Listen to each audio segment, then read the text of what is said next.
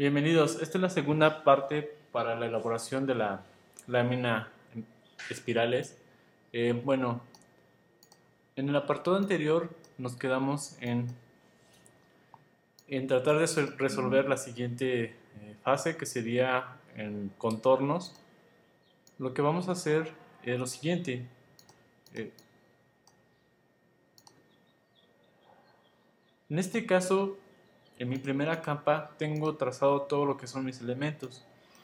Eh, para que no me estorbe la línea que tengo aquí, la retícula que tengo de esta manera, lo que se hace es generar una nueva capa y trabajar en esa nueva capa y donde están todos los trazos eh, agregarle una, un candado.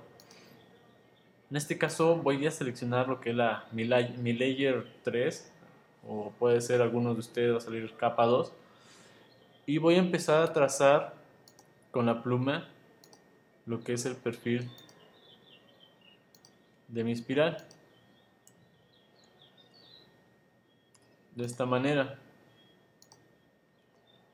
Eh, voy a tratar de darle un puntaje más, más grueso para que se alcance a notar donde voy trazando. Y voy a seguir trazando de esta manera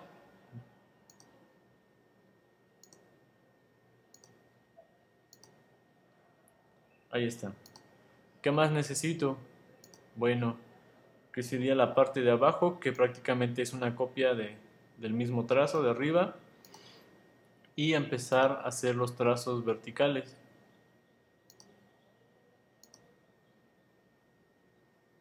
Eh, en este caso tracé una línea, oprimo la letra V, que es lo del puntero negro, hago clic en cualquier parte de, mi área de trabajo, vuelvo a elegir la tecla, la, perdón, la herramienta de, de pluma y vuelvo a trazar, oprimo V, selecciono la herramienta de pluma y de esta manera vamos trazando lo que es el contorno.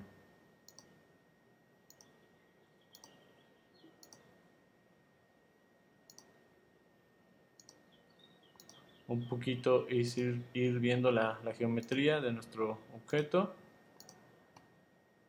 y lo vamos solucionando de esta manera. Lo siguiente es moverlo del lugar.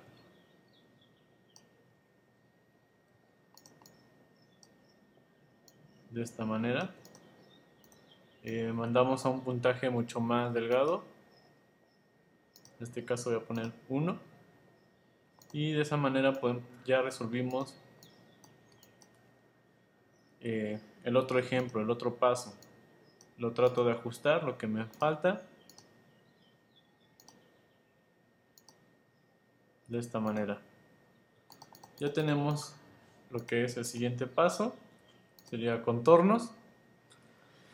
Y de alguna forma eh, el siguiente paso es generar esta línea en nuestra, nuestra espiral. Prácticamente es el trazo con pluma dentro de nuestra espiral eh, y también mandarla en tercera dimensión.